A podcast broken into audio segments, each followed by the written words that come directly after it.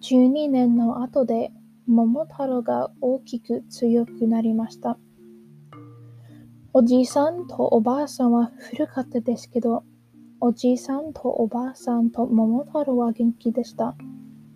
でも、桃太郎は友達がありませんでした。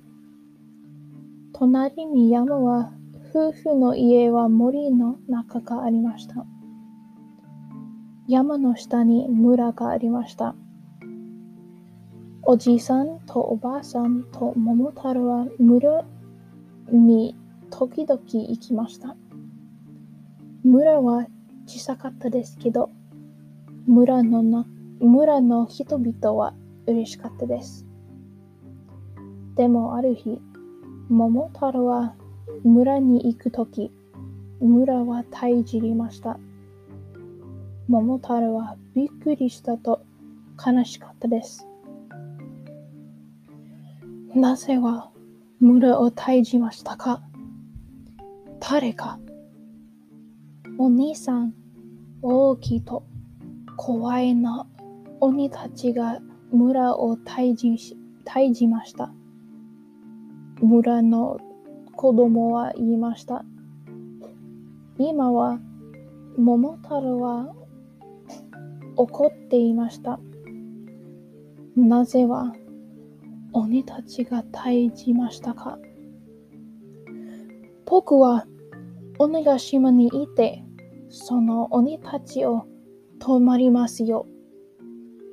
後で桃太郎は家に帰りました。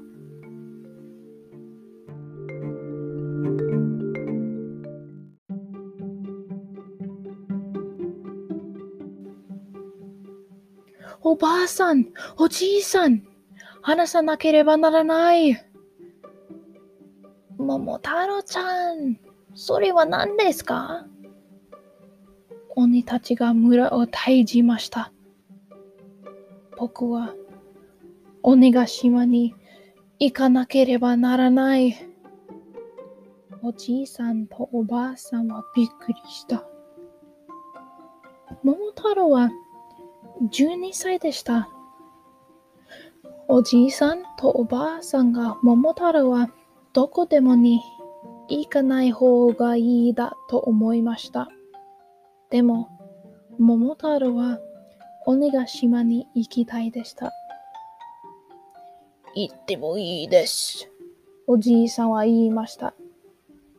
おばあさんはきびだんごを作りました。おばあさんは、はい、桃太郎ちゃん。